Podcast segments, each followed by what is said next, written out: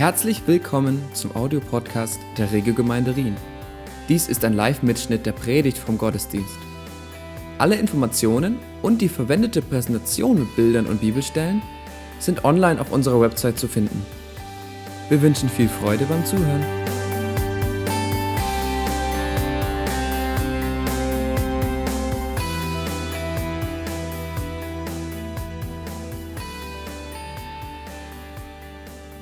So einen Bericht wie ähm, im Claudio, aber auch der von Kiew und Istanbul, das ermutigt mich unwahrscheinlich.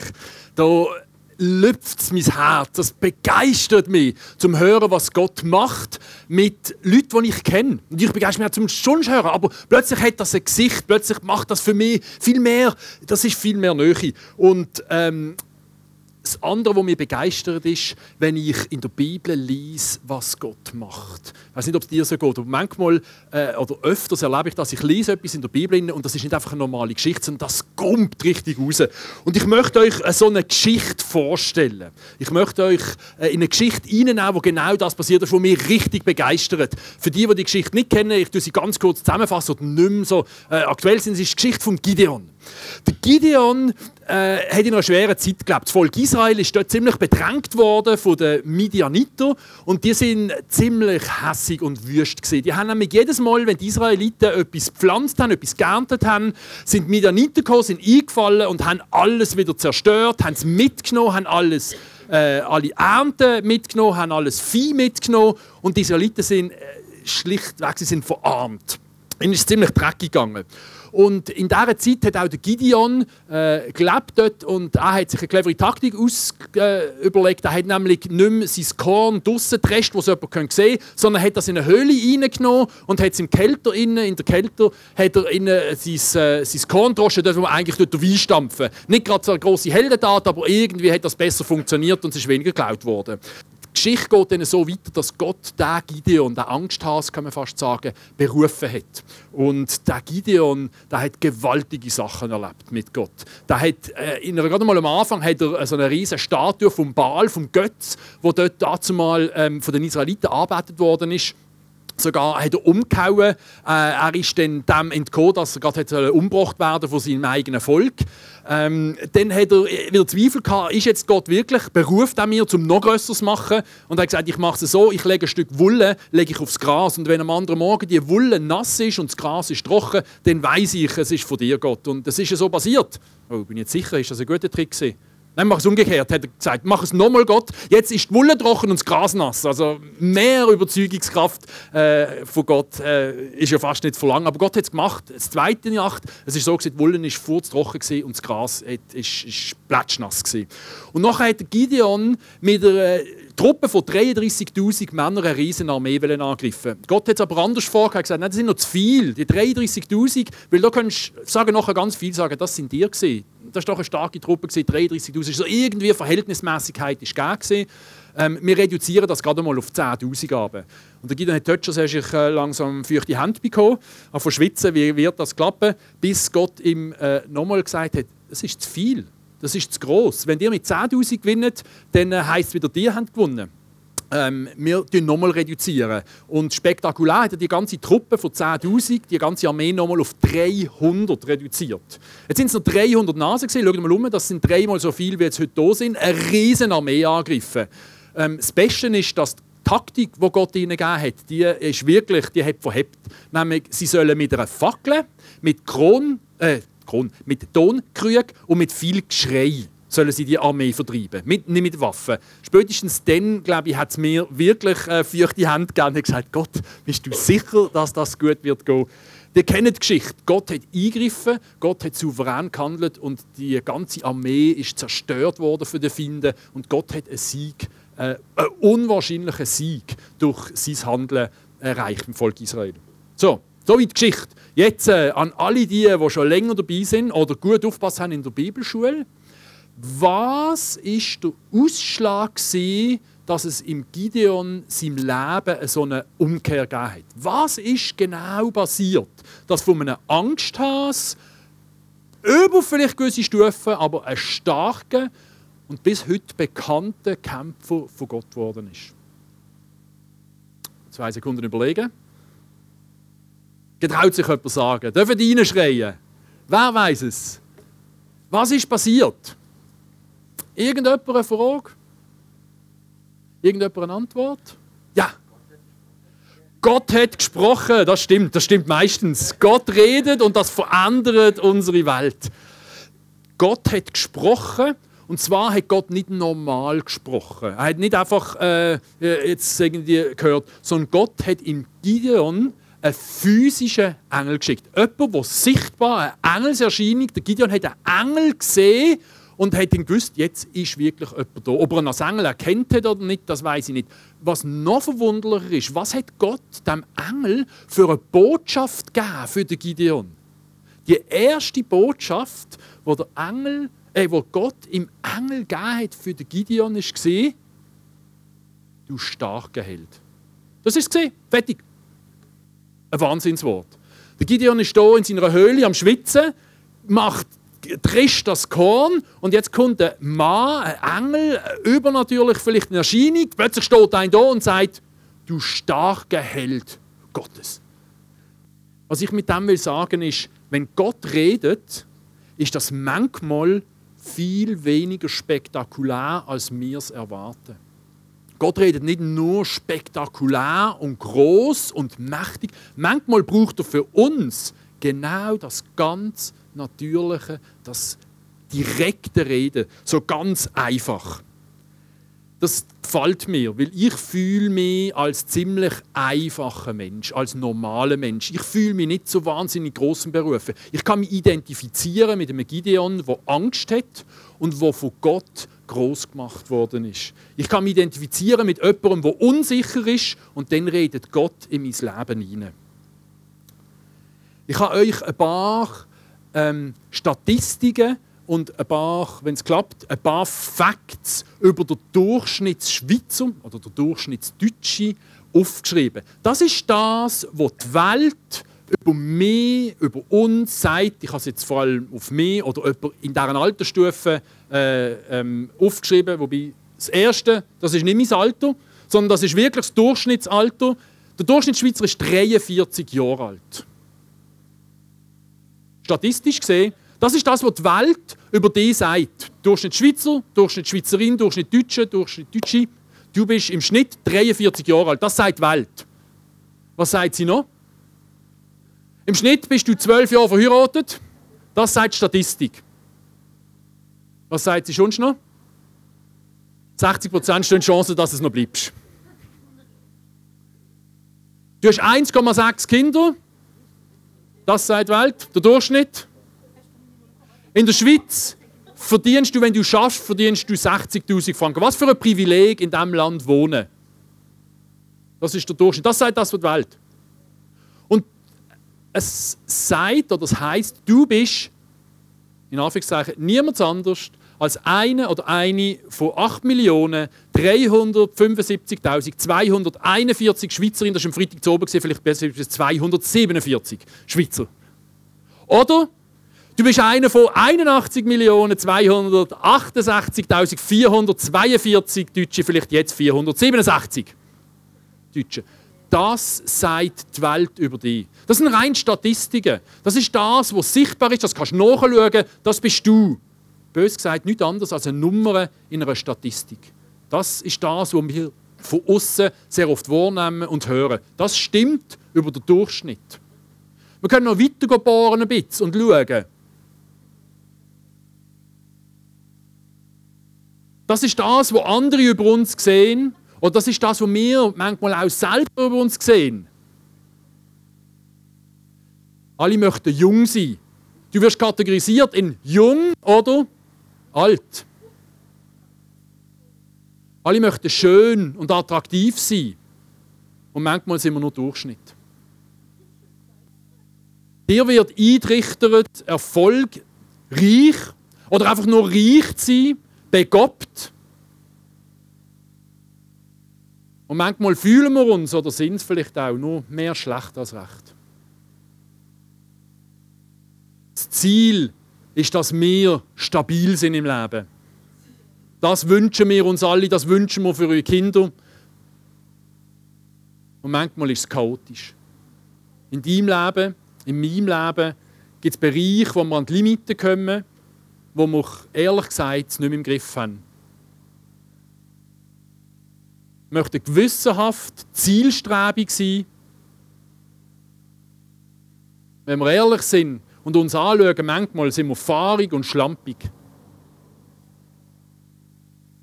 Okay, sorry, mach es nochmal zurück, geht das? Aha, dann musst du alles nochmal machen. Das ist okay. Also, was ich möchte euch mit dem zeigen ist, das ist das, wo die Welt, wo unser Umfeld, das ist das, was unsere Gesellschaft, das ist vielleicht das, wo deine Lehrer, die Arbeitnehmer, die Arbeitgeber, das ist vielleicht das, was deine Ehefrau, die Ehemann über dich sagt oder ausspricht. Das ist das, was du selber über dir sagst. So die wir uns klassifizieren, so die wir uns einteilen. Jetzt zurück zu der Geschichte von Gideon. Der Gideon, wenn er sich hat müssen beschreiben, der hat sich ziemlich auf der rechten Seite beschrieben. Er ist im Moment nicht attraktiv. Er ist nicht mutig. Er ist nicht erfolgreich und schon gar nicht reich. Es ist ziemlich chaotisch. Das ist die Sicht, wo der Gideon von sich selber hatte. Das ist die Sicht, wo das Volk Israel vom Gideon als ein von ihnen hatte. Das ist sicher die Sicht, die die Midianiter vom Volk Israel und vom Gideon hatten. Die haben genau so gesehen. Die haben gewusst, das ist einfach, das sind einfache Opfer. Dort fallen wir ein, klauen dann ein Zeugs, stehlen alles, bringen noch ein paar rum und rennen wieder davon. Null Brot für die anderen.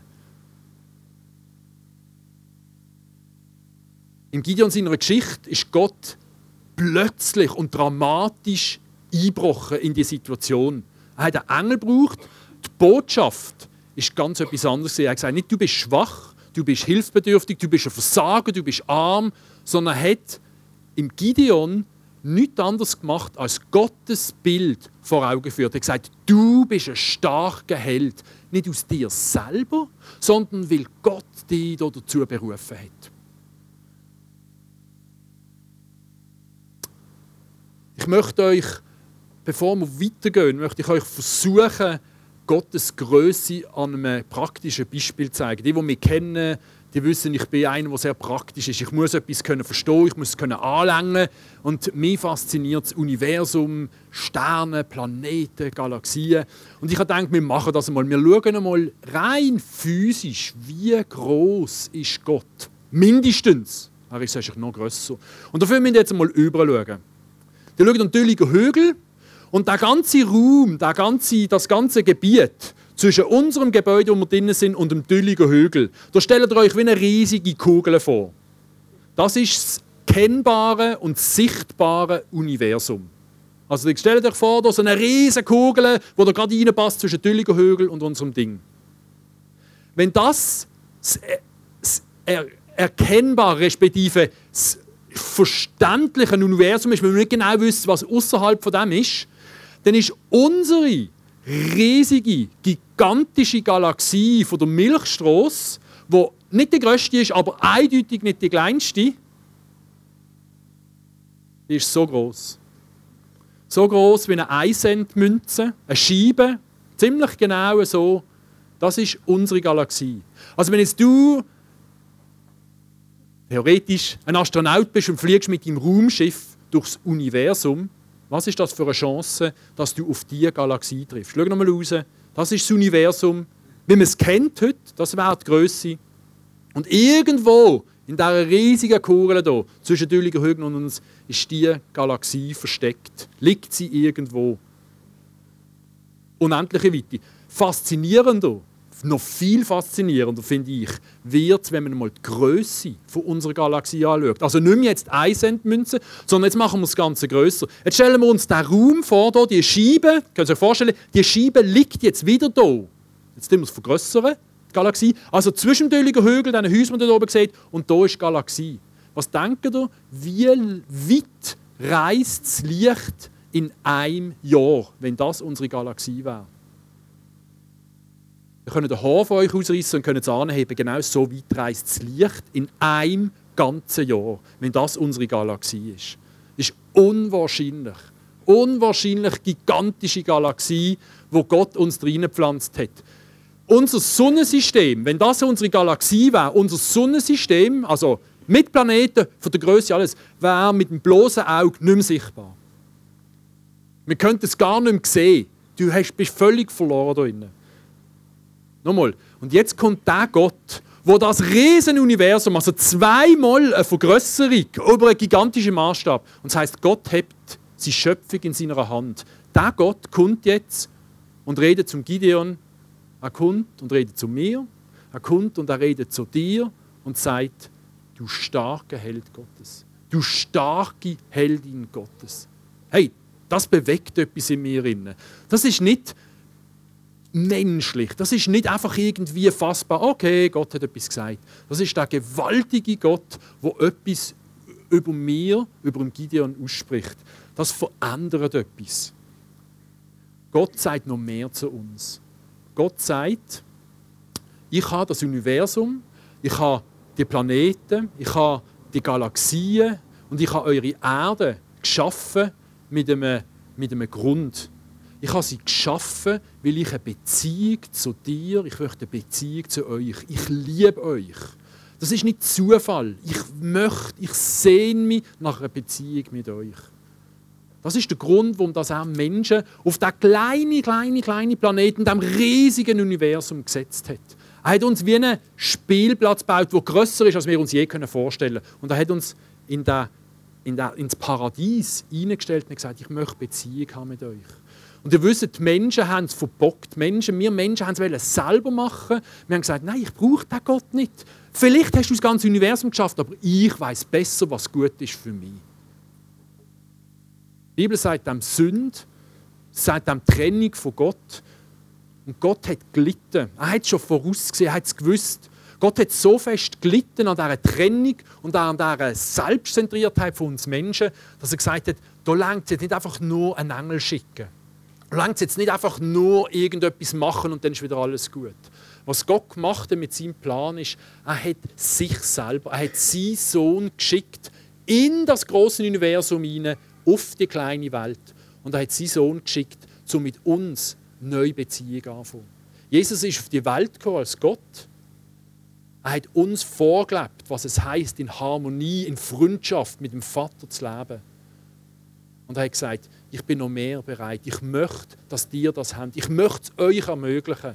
Und die Strophe oder die Trennung, die für uns eigentlich wie ähm, gegeben wäre, wo wir, wie müssen in Anspruch nehmen, wo wir verdient hätten, der Tod hat er auf sich genommen. Das ist der Grund, warum Jesus gestorben ist. Weil er gesagt hat, ich möchte, dass das, was Gott ursprünglich geplant hat, ich möchte, dass das wieder zur Vollkommenheit kommt, nämlich eine Beziehung, eine harmonische Beziehung zwischen Gott und den Menschen. Und das ist genau das, was passiert ist am Kreuz. Das ist der Grund, warum das Gott beim Gideon, fang bevor Jesus auf dieser Welt war, hat können sagen, du starker Held Gottes, weil Jesus später für ihn gestorben ist. Ohne den Tod von Jesus hat es keinen Gideon-Held gegeben. Ohne den Tod von Jesus hat es die und mich heute auch nicht gegeben. Wir hätten gar nicht die Möglichkeit, zum Gott zu verstehen. Gott möchte dass wir in dieser Beziehung zu ihm leben. Und er sehnt sich danach, dass wir das Gleiche machen wie das, was der Engel in seinem Auftrag gemacht hat. Nämlich die Leute wegnehmen aus dieser Perspektive von, was sagen die anderen, was sagt die Gesellschaft, was sage ich oder denke ich über mich selber und verstehen, was sagt Gott über mich. Die Bibel hat für das, was dort durch einen Engel passiert ist und das, was ich jetzt beschrieben habe, hat ein Wort. Und das Wort heißt Prophetie. Prophetie heißt nichts anderes, als dass wir sagen, ich möchte nicht das sehen und aussprechen, wo menschlich sichtbar ist, sondern wie es Alma kurz gesagt hat, was ihr Zeugnis geht. Gott macht uns die Augen auf, dass wir das sehen und aussprechen, was Gott über uns denkt und was Gott über uns sieht. Wenn es dir gleich geht, wie mir, dann habe ich sehr oft komische Vorstellungen in der Vergangenheit und manchmal heute, was Prophetie wirklich ist. Äh, eben, so das Erwarten, da kommt jetzt einer. Und das ist unwahrscheinlich. Ich weiß, es gibt Leute, die unwahrscheinlich begabt sind prophetisch. wenn ihr die Chance habt, zum so jemanden zu treffen und dass der über euch betet, ich möchte euch ermutigen. Aber das sind ganz wenig, wenn ich ehrlich bin. Ich habe von vielleicht einem halben, halben Dutzend so Leute gehört oder sie irgendwie schon so gesehen.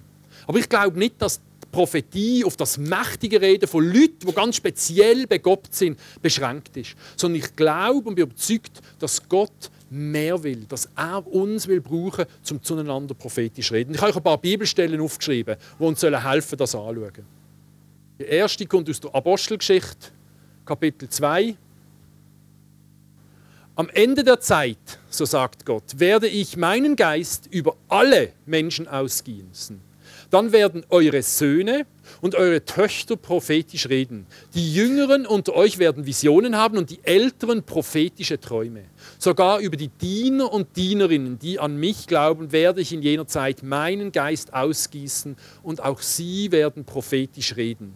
Das ist ein Zitat vom äh, Prophet vom Joel, wo dort aufgenommen worden ist, wo durch ähm, äh, Petrus in der äh, Pfingstrede in seiner Predigt, dort gehalten hat, braucht. Und er sagt, das ist nichts anderes, als dass Gott euch braucht, um meine Sicht anderen weiterzugeben. Ich finde es noch gut, dass da steht, dann werden eure Söhne und eure Töchter weissagen. Das schließt niemand aus, das sind alle. Du bist entweder ein Sohn oder eine Tochter. Etwas anderes gibt es nicht. Das sind wir alle. Du bist, gehörst da dazu. Gott hat sein Geist mit über dich ausgossen, zum prophetisch reden. Was heißt denn prophetisch reden? Lassen uns mal, lassen uns mal vielleicht die Klischee ein bisschen auf die Seite tun. Lassen uns mal schauen, was die Bibel sagt. Im 1. Korinther heißt es, bei jedem zeigt sich das Wirken des Geistes auf eine andere Weise. Aber immer geht es um den Nutzen der Gemeinde. Da kann man auch einsetzen, geht es um den Nutzen der Gemeindemitglieder prophetisches Reden, Geistesgaben sind primär da, um uns aufzubauen.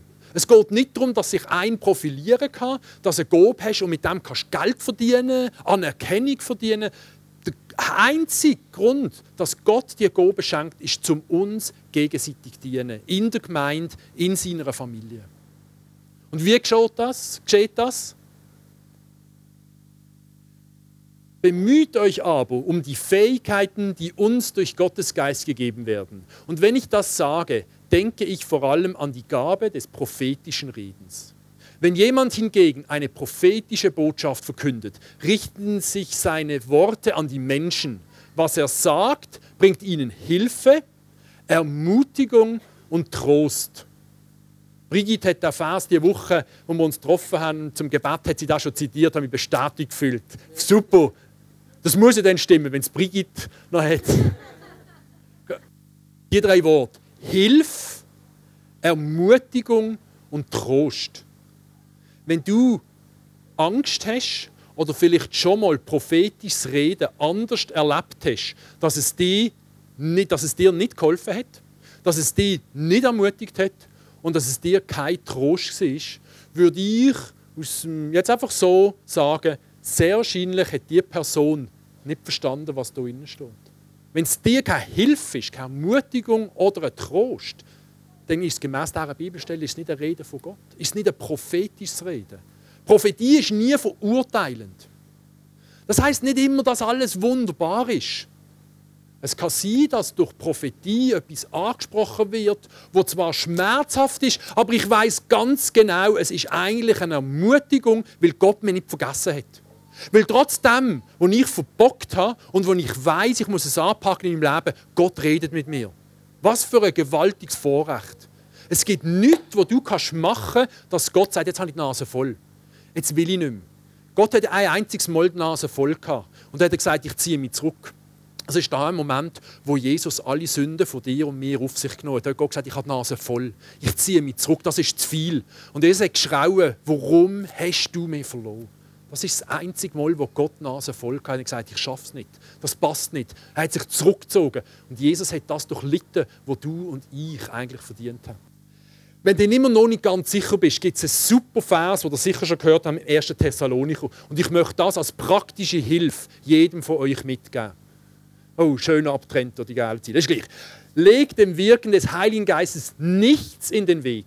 Geht nicht geringschätzig über prophetische Aussagen hinweg, sondern prüft alles, was gut ist, das nehmt an.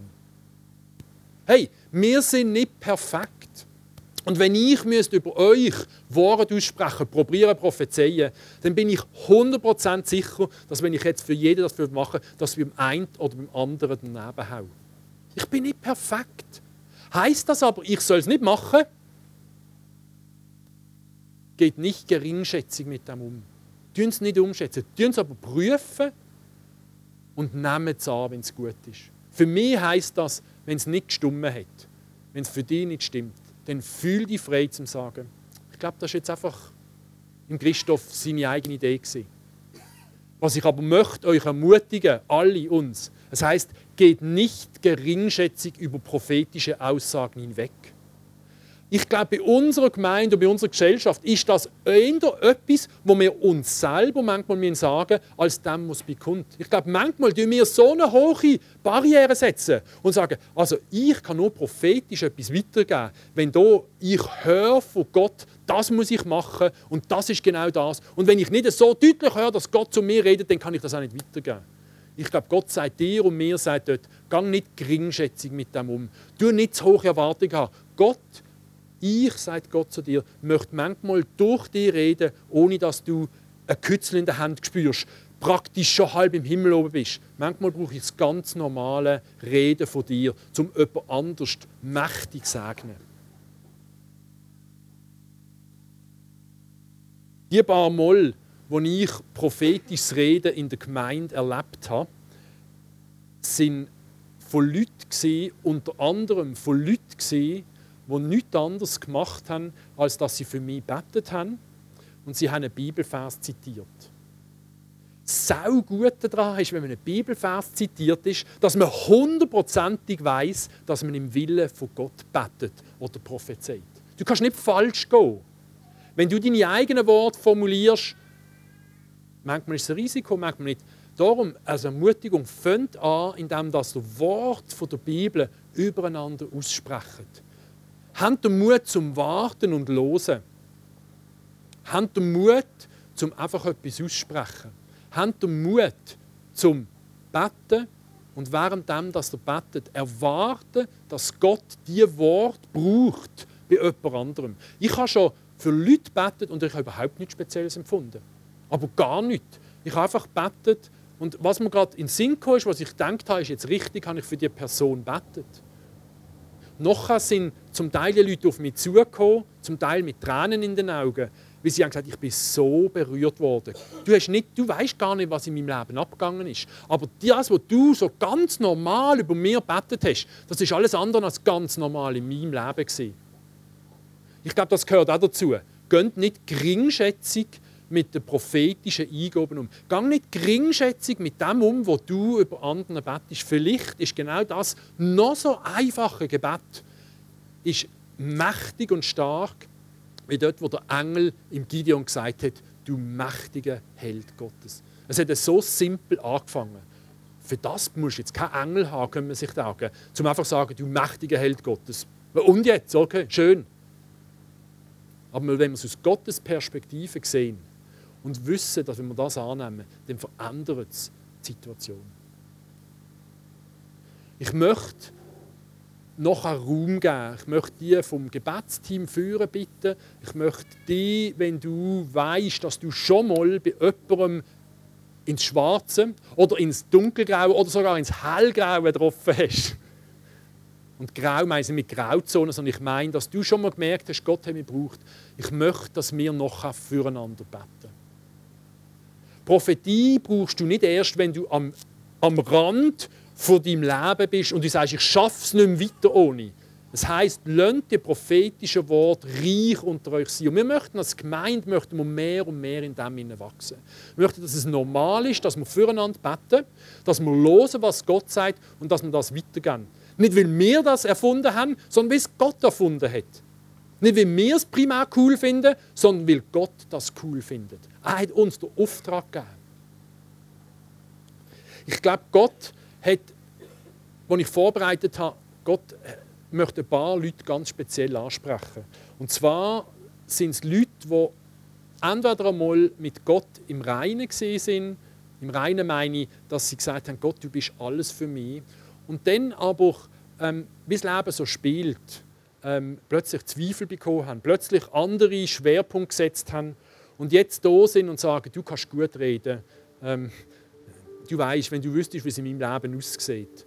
Und ich glaube, Gott sagt heute Morgen, ich weiß, wie es in deinem Leben aussieht. Ich weiß, wo du Fehler gemacht hast. Ich weiß, wo du über die Stränge gehauen hast. Ich weiß, wo du versagt hast. Ich weiß, wo du keinen Glauben hast. Ich weiß, wo du andere betrogen hast. Ich kenne dich. Und genau wegen dem bist du heute Morgen da und hast diese Botschaft gehört. Ich möchte dich, möchte ich heute segnen. Ich möchte es praktisch so machen, dass wir nicht nach vorne strömen, sondern ich möchte es praktisch machen, dass wir einfach sitzen bleiben. Sitzen bleiben heisst, hey, ich bin dabei. Ich bin offen, zum entweder für mich beten zu lassen, oder ich bin offen, dass, für, dass ich für andere bete. Und ich möchte euch alle ermutigen. Wenn du aber sagst, es geht mir eine Stufe zu weit, das ist doch nicht mein Ding, ich brauche da noch mal ein, zwei Mal drüber schlafen, dann möchten wir noch die Kaffeebar leislich eröffnen. Ihr dürft gerne hinterher gehen. Und lasst uns einfach eine Zeit haben hier vorne, wo wir sagen, hey, ich habe keine Erwartungen. Ich habe kein großes Wort. Ich bin nicht hier angekommen und habe gewusst, ich muss heute dem Tim das Wort geben. Und jetzt kommt ein mächtiges Wort für einen Tim. Vielleicht habe ich das einmal. Heute leider nicht, Tim. Aber ich bete noch, noch so gern für einen Tim. Noch viel mehr. Ich möchte gerne, dass ein Tim noch für mich betet. Weil das, was die erlebt haben, von dem will ich mehr. Und darum, wenn das okay ist, lasst uns doch einfach eine Zeit haben, wo wir füreinander beten Gebetsteam, Lukas, Alma, können wir doch führen. Dann wissen die, die gerne möchten, mit diesen zwei, die sagen, doch, ich bin hier bereit, ich habe mich vorbereitet, sitzen wir hier an der Ecke. Und die anderen, lasst uns einfach eine Zeit haben. Super, Daniel, fang doch schon mal an und begleite uns im Hintergrund ein bisschen Musik machen, das ist super. Es soll eine Atmosphäre sein, wo wir offen sind für Gott. Wir möchten niemanden manipulieren. Wir möchten schon gar nicht etwas erzwingen bei Gott, aber wir möchten uns offen machen für das, was Gott sagt. Schätzt es nicht gering, was Gott durch Prophetie unter euch will machen. Jesus, ich möchte Dankeschön sagen, dass du den Weg auf dich genommen hast, dass du alles gemacht hast. Du bist der Einzige, der effektive Trennung vom Vater erlebt hat. Und durch deinen Tod, durch das, was du gemacht hast, haben wir Nähe und Liebe zum Vater, unabhängig, was wir verbockt haben Unabhängig, wo unsere Schwächen, unsere Knörts, unsere Fehler liegen. Du hast uns den Himmel aufgemacht. Und jetzt können wir bei dir, Vater, sein und können uns in deine Gegenwart, in deiner Gegenwart aufhalten. Das ist es so gut zum Wissen, dass deine Liebe nicht abhängig ist von meinen Fähigkeiten und von meinem Opfer, nicht abhängig ist von meiner Hingabe, sondern deine Liebe für mich ist gegründet in alle Ewigkeit aufgrund von dem, was Jesus für mich gemacht hat. Halleluja. Das ist so gewaltig. Heilige Geist, ich möchte dich speziell einladen, als Person von unserem Gott, als Person von dieser Dreieinigkeit. Ich möchte dich bitten, dass du heute unter uns wirkst. Ich möchte dich bitten, dass dies Reden mächtig ist. Hilf dir uns dort, wo Barrieren sind, wo wir die Hürden zu hoch machen, wo wir die Erwartungen zu hoch machen. Hilf uns, das realistisch zu sehen. Bei dir gibt es keinen und niemand, wo dies Anforderungsprofil nicht erfüllt, weil du es für uns erfüllt hast. Du hast gesagt, alle meine Töchter und alle meine Söhne werden prophetisch reden, werden den Blick in die unsichtbare Welt haben und können ermutigende Worte, die direkt von mir kommen, weitergeben. Und ich möchte das erleben, ich möchte dich bitten, Heiliger Geist, dass du heute berührst.